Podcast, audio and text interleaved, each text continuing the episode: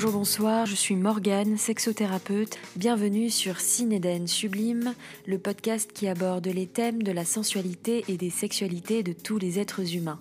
Peu importe le genre, l'orientation ou les pratiques sexuelles de celui qui écoute, cet espace est destiné à toutes les personnes avisées, curieuses, confirmées ou non, qui prônent l'ouverture d'esprit, le respect et la bienveillance. Cet espace est chaleureux, intime sans gêne et sans tabou. Je vous invite à me suivre, nous partons ensemble en s'exploration. Petit disclaimer, j'ai malheureusement perdu les originaux de mes enregistrements audio de ce podcast. Vous constaterez donc que la qualité audio de celui-ci n'est pas en haute définition. Mais Heureusement, grâce à un enregistrement backup, vous pouvez découvrir ce tout nouveau sujet en basse définition. Certes, bien évidemment, il n'enlève en rien la qualité des propos de mon intervenante et de la teneur de ce podcast. Très bonne écoute. Le shibari, un art, une pratique qui se démocratise de plus en plus ces dernières années. Stéphanie Do, spécialiste en la matière, me fait l'honneur de sa présence pour un podcast qui offre une thématique épineuse. Allier shibari et thérapie, est-ce possible? Y a-t-il une demande à ce sujet? Que peut-on en faire? Qu'est-ce que cela implique? Pourquoi? Comment? Quel peut en être le cadre? Bref, podcast chit-chat, je vous souhaite une bonne écoute. Stéphanie, peux-tu te présenter pour nos auditrices, s'il te plaît.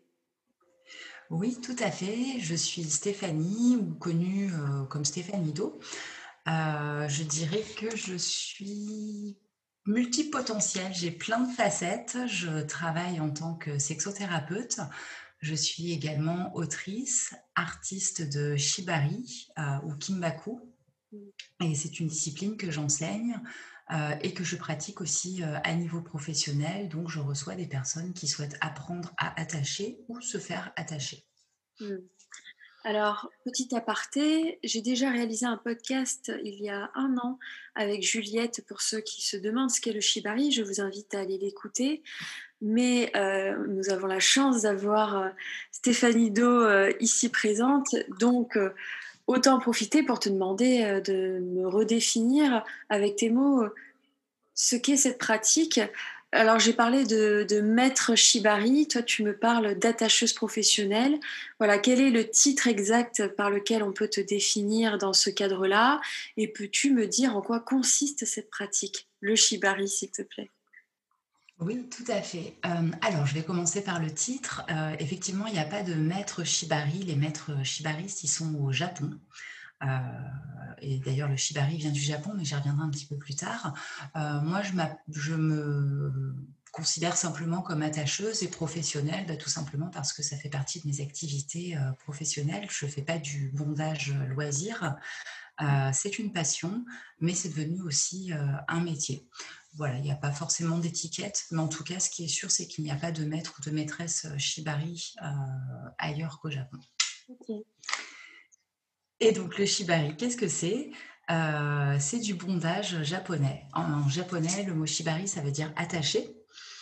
Il y a un autre terme qu'on peut employer qui s'appelle kimbaku, qui lui est plus spécifique, ça veut dire attacher quelqu'un de manière serrée avec intention. Donc là, on voit que autant de shibari, on peut attacher ses lacets, euh, parce que le fait d'attacher, c'est très euh, euh, développé au Japon, on attache plein de choses, pas que des personnes.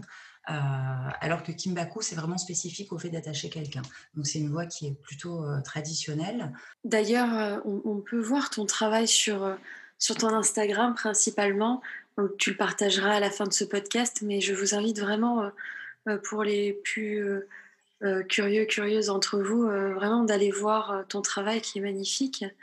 Est-ce que tu peux nous dire quels sont les bienfaits du shibari? Si bien évidemment je peux parler de bienfaits, et qu'est-ce qu'on y trouve au juste? Alors, on y trouve plein de choses. Effectivement, il y a plusieurs raisons et ressentis. Je, je, vais parler à la fois pour les personnes qui se font attacher que pour les personnes qui attachent.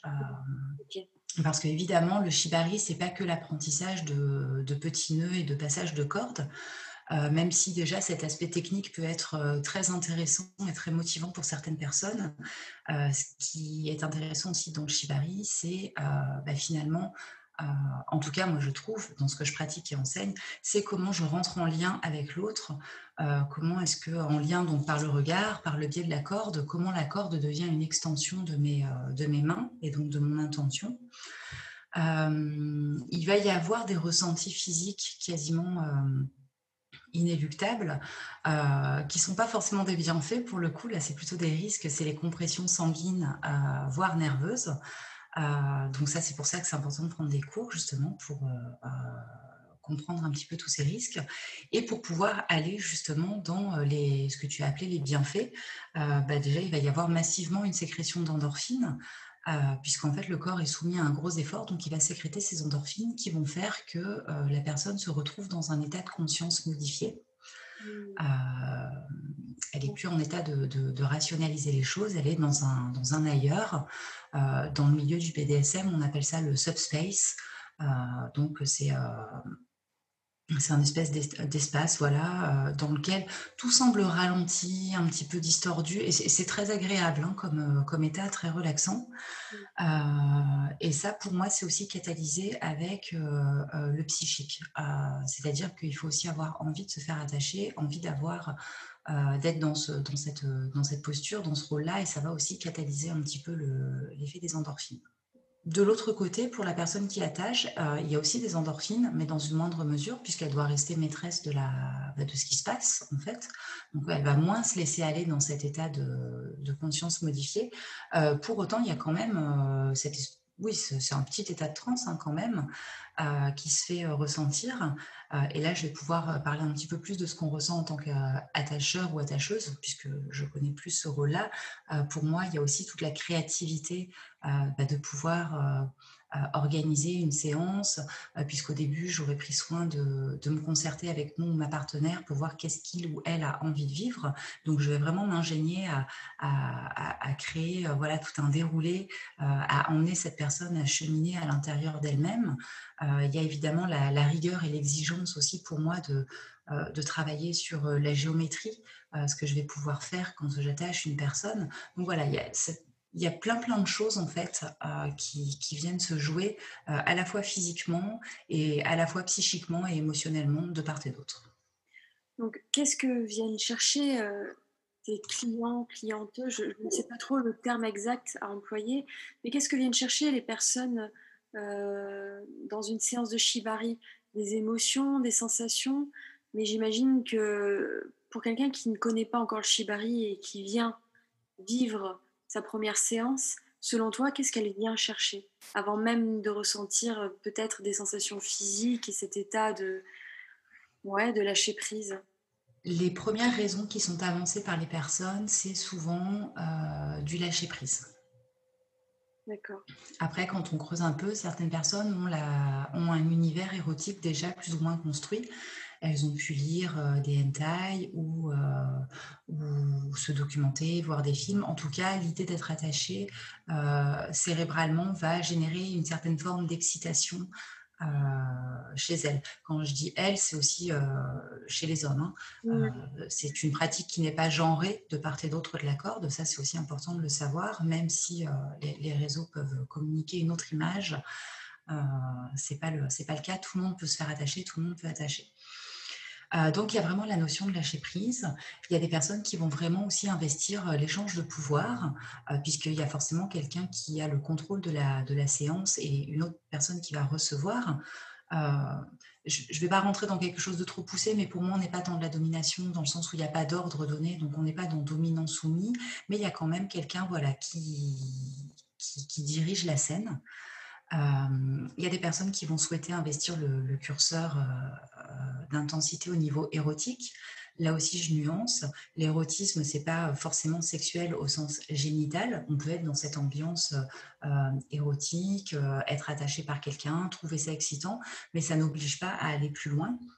Donc voilà, et puis il y a des personnes qui vont aussi aborder le, shibari. J'en rencontre moins parce que ça fait moins écho à ce que moi je peux proposer, euh, simplement dans cette dimension artistique. Voilà, pour pouvoir expérimenter la sensation de la corde ou pouvoir euh, euh, expérimenter la, gravitation. Souvent, c'est des personnes qui, euh, vont plutôt s'orienter vers la, suspension. Mais voilà, il n'y a, pas vraiment de règles, il y a plusieurs portes d'entrée en fait pour, pour découvrir le, le shibari en tant que personne attachée. À qui se destine cette pratique? Est-ce qu'il y a un âge minimum à avoir? Alors, tu disais, c'est une pratique non genrée, mais est-ce qu'il y a des profils types que tu as pu observer dans, cette pratique? En fait, ça dépend vraiment du cadre dans lequel on va le, pratiquer. Quand j'ai commencé à animer des ateliers BDSM et donc euh, à me lancer en tant qu'attacheuse professionnelle, forcément la première clientèle que j'ai eue, ça a été des hommes soumis et la plupart de ces hommes-là euh, sont plutôt âgés, ont un certain pouvoir d'achat. Donc euh, j'ai attaché des mecs de 70 ans et on a fait des super sessions. Donc, il y a des limites physiques de leur part, mais, mais peu importe. J'ai recentré un petit peu là nouvellement mon, activité. Maintenant, j'ai plus envie de m'orienter aussi auprès des, femmes pour différentes raisons. notamment le fait que je me suis beaucoup blessée à attacher des personnes plus lourdes que moi, par exemple. et là, je, je, constate que ça va être des femmes qui sont plutôt dans la catégorie 20-30 ans même s'il peut y avoir des personnes voilà, qui vont avoir plus, enfin qui vont avoir 30, 40, 50. Donc en fait, ça dépend aussi de l'endroit dans lequel on communique. Donc c'est pour ça que je dis que tout le monde en fait peut être concerné par le shibari. C'est juste que selon ce que je vais vouloir mettre en avant, je ne vais pas forcément avoir le même public. Bien sûr, ok. Alors en tant qu'attacheuse professionnelle, et même en dehors de ce cadre-là, est-ce que tu peux me parler un peu de ta posture de thérapeute? Puisqu'au départ, dans ta présentation, tu, nous expliquais que tu es aussi sexothérapeute. Comment tu allies euh, ces deux, ces deux univers? Mmh. alors, je suis venue à la sexothérapie par le biais du bondage. Euh, thérapeute, c'était euh, mon métier de cœur depuis toute jeune. Euh, mais c'est à force de recevoir des couples qui venaient apprendre le bondage que je me suis rendu compte qu'il y avait euh, besoin de davantage de communication et euh, c'est pour ça que je me suis formée aussi à la sexothérapie pour pouvoir mieux les encadrer. Dans ma sexothérapie, dans mon approche thérapeutique, je n'ai pas forcément de bondage. Pour moi, pour l'instant, c'est deux espaces qui sont complètement différents parce qu'en fait, ils sont régis chacun par des mécanismes bah, qui nécessitent une certaine, non pas neutralité, mais une certaine clarté quand on est thérapeute, il y a un mécanisme plus ou moins connu de tout le monde qui s'appelle le transfert contre transfert. Euh, et si là-dessus, je viens rajouter euh, le fait d'être déjà dans une dynamique, quelque part, un petit peu d'emprise, euh, parce que je suis en train d'attacher la personne, parce qu'elle me voit comme sa dominante à ce moment-là, ça pourrait venir biaiser les choses. Donc, pour l'instant, c'est deux espaces qui sont bien distincts. Je vais te répondre du coup sur mon approche euh, de sexothérapeute. Pour moi, elle est intégrative. Ça veut dire que je prends en compte euh, toutes les facettes qui composent une personne. Euh, je ne vais pas parler, en gros, on ne parle pas que de cul quand on fait une sexothérapie. Bien loin de là, on va partir d'une difficulté ou d'un symptôme et puis on va remonter un petit peu dans l'histoire de la personne et voir quel schéma, quel mécanisme on peut se mettre en place. il y a une dimension pour moi émotionnelle, existentielle, spirituelle dans tout ça, euh, dans, la sexualité. Euh, et donc, c'est ça qu'on va aborder. Après, euh, je trouve qu'il y a des similarités, justement, dans la notion d'espace, de rythme, de la manière d'entrer en lien, en contact avec une personne, que ce soit dans ma pratique thérapeutique ou dans ma pratique, du coup, d'attacheuse. Je, je, vois, voilà, un petit peu tous ces concepts qui se jouent euh, et du coup, euh, je, vois que quand je débloque quelque chose d'un côté, bah, ça, rejaillit positivement euh, de l'autre, par exemple. et je suis également en train de réfléchir quand même, parce que de plus en plus de personnes demandent du shibari thérapeutique. et je me demandais, mais qu'est-ce que ça veut dire du shibari thérapeutique? Pour moi, c'est érotique à la base. en tout cas, ça, renvoie à quelque chose d'érotique. Et en fait, c'est vrai que euh, tu me demandais tout à l'heure les bienfaits. Euh, il, y en a, il y en a plein d'autres, en fait, euh, à, se faire attacher. en tout cas à vivre une séance de, de, shibari, c'est qu'on peut travailler, par exemple, souvent c'est des personnes qui vont avoir besoin de se reconnecter à leur corps, en fait, de venir s'explorer, de d'oser prendre un espace, en fait, d'oser prendre une place, d'apprendre à recevoir sans, sans, forcément avoir à rendre.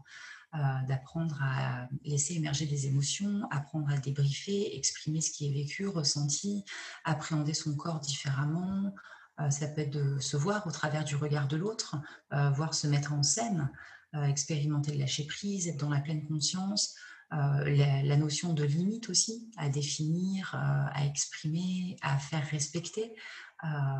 voilà, donc il y a aussi un petit peu tout ça qui vient se jouer quand même, je trouve, dans une séance de Shibari. Et ça peut être pour moi intéressant justement de prendre davantage de temps avant et après la séance pour euh, justement que la personne ait conscience un petit peu bah, de tout le travail qu'elle a à faire et qu'elle ne vienne pas juste consommer une séance euh, de Shibari. C'est dans ce sens-là que je, trouve qu'il y a des, vertus thérapeutiques euh, de Shibari.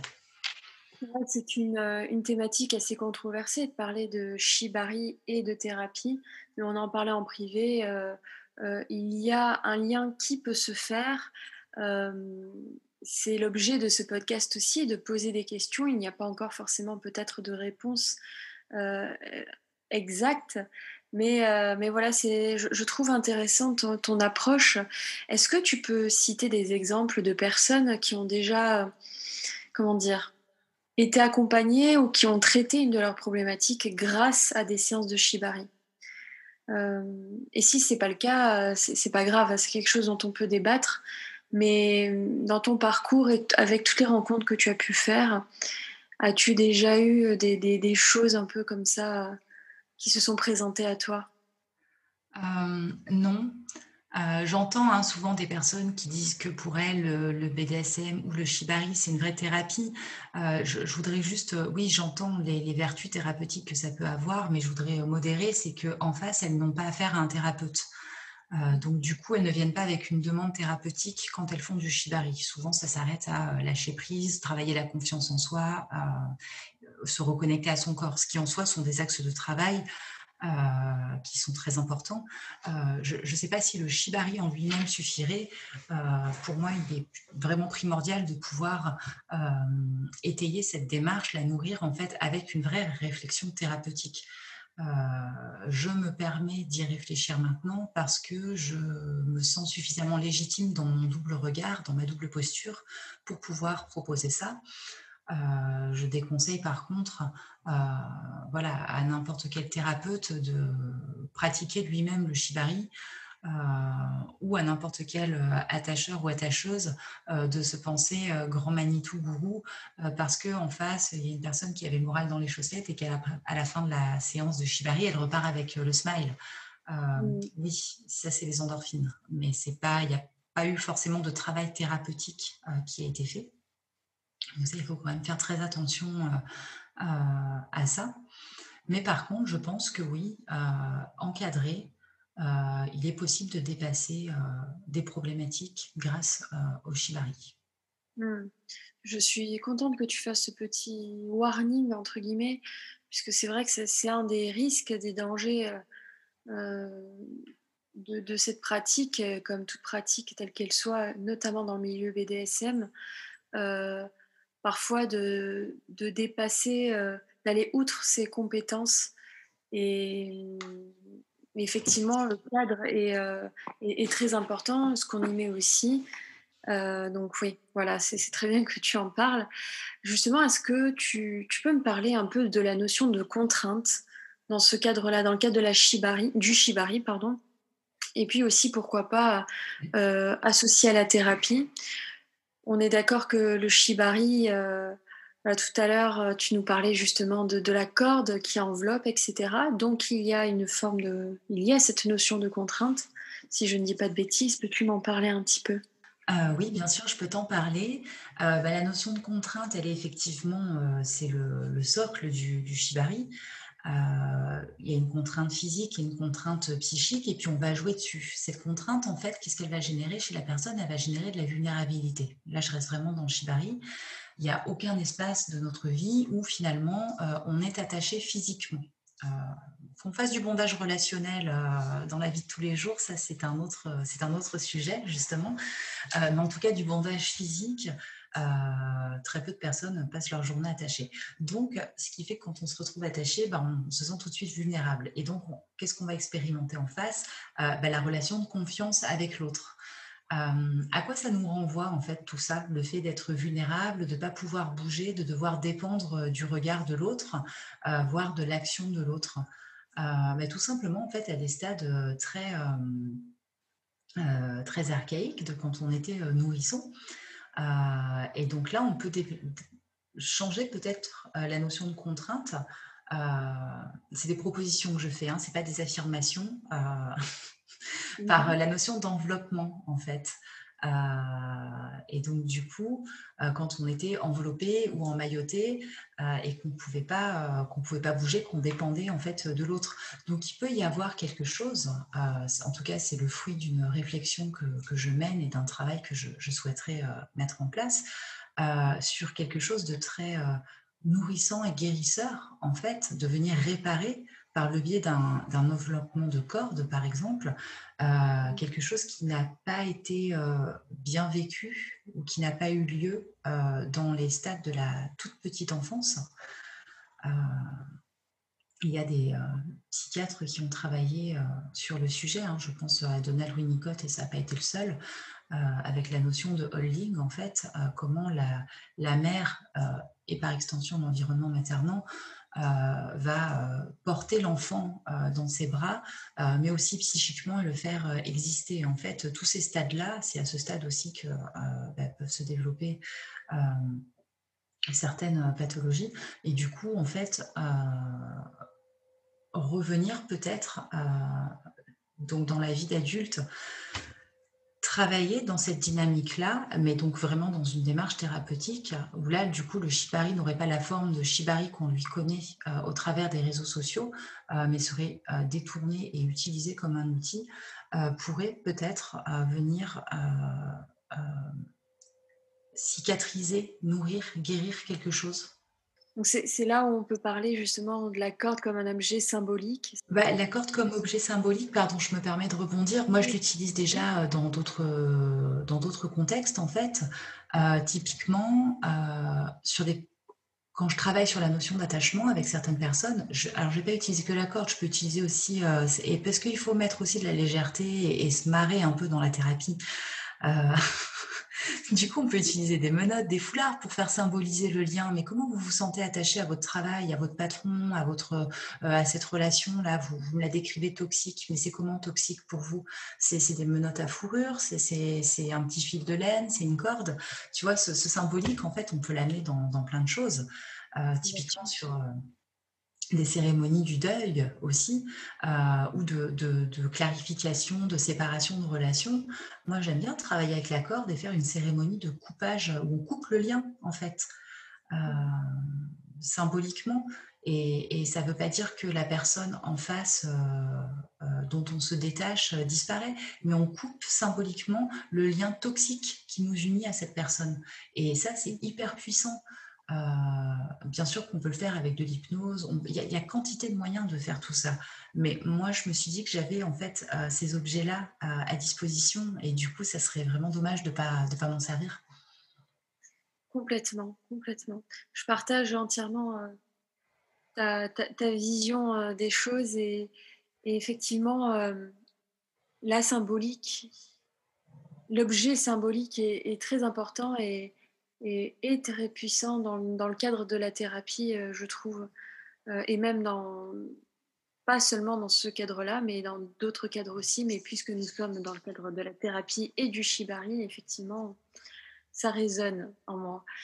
Euh, on, on, arrive vers la fin de ce podcast. Quel message préventif souhaites-tu passer d'abord? Dans le cas du shibari, et ensuite à celles et ceux qui associent justement le BDSM et le, shibari et la thérapie. Alors tu l'as un peu dit, euh, il, y a, quelques questions, mais est-ce que tu peux nous refaire un petit topo, histoire de voilà, clôturer ce sujet-là, et puis euh, peut-être de, réaffirmer aussi ta position sur ce point? Euh, Eh bien, je dirais que le shibari et les jeux BDSM sont par nature risqués Euh, non pas parce qu'on est dans le plaisir de la transgression, mais quelque part si, mais risqué physiquement et psychiquement. Donc c'est vraiment important de prendre le temps de choisir son partenaire, d'établir un vrai lien de confiance. Donc ça suffit, c'est au-delà de bien s'entendre avec quelqu'un. Euh, on n'est pas obligé de pratiquer le, shibari et le BDSM en allant voir des, professionnels. Et là aussi, hein, tous les professionnels ne sont pas forcément bons. Donc, euh, de vraiment prendre votre temps, d'être conscient, consciente qu'il y a de vrais risques physiques et psychiques euh, et que pour le shibari, il est quand même essentiel de prendre des cours euh, et de pas euh, de pas tout mélanger et, faire n'importe quoi. Mais voilà, pour les personnes qui souhaitent plus d'informations là-dessus, bah, je peux me permettre de voilà. Tu parlais tout à l'heure des réseaux sociaux sur mon site web, il y a quantité d'articles pédagogiques et préventifs, donc j'irai pas plus loin sur ce podcast. Et pour les personnes qui associent BDSM, Shibari et thérapie, euh, oui, il y a des vertus thérapeutiques. Il peut y avoir des vertus thérapeutiques à pratiquer le BDSM et le Shibari d'un côté ou de l'autre. Hein.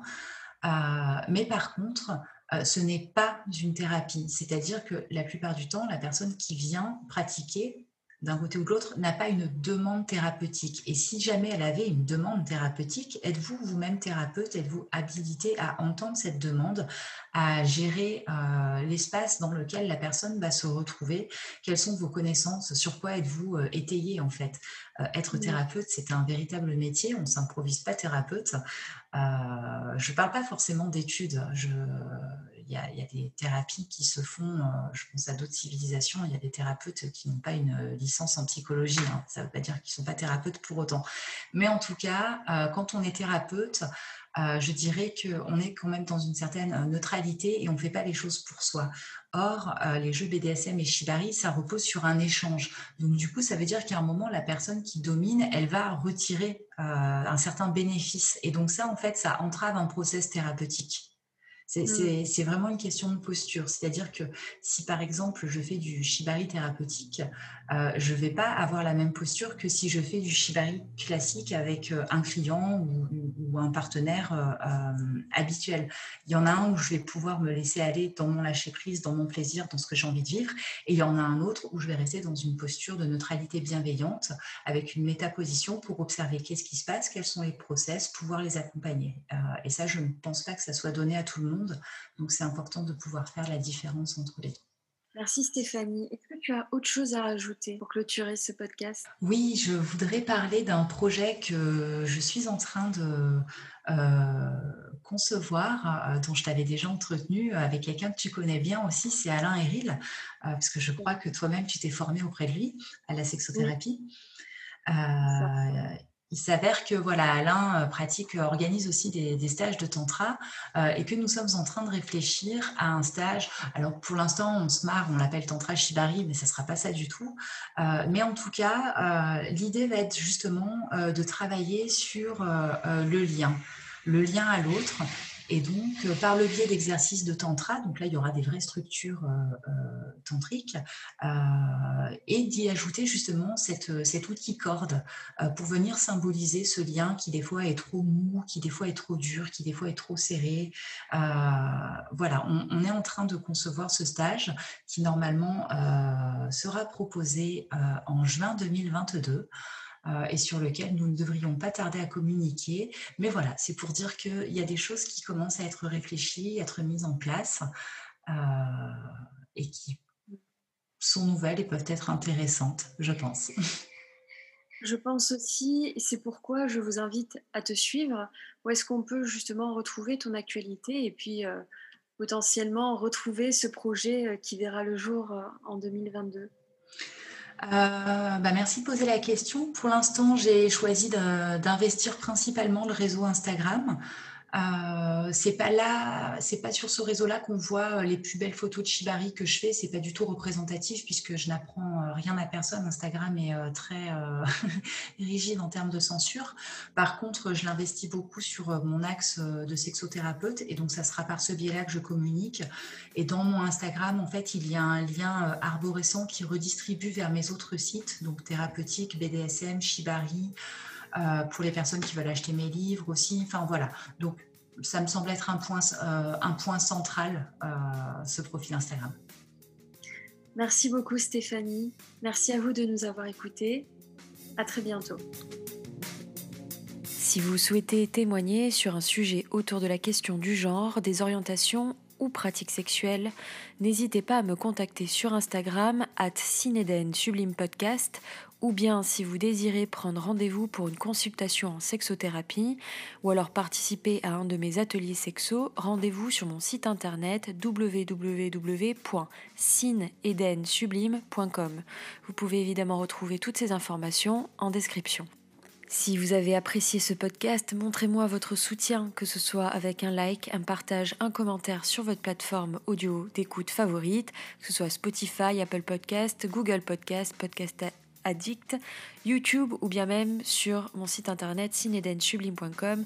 Ça fait toujours plaisir.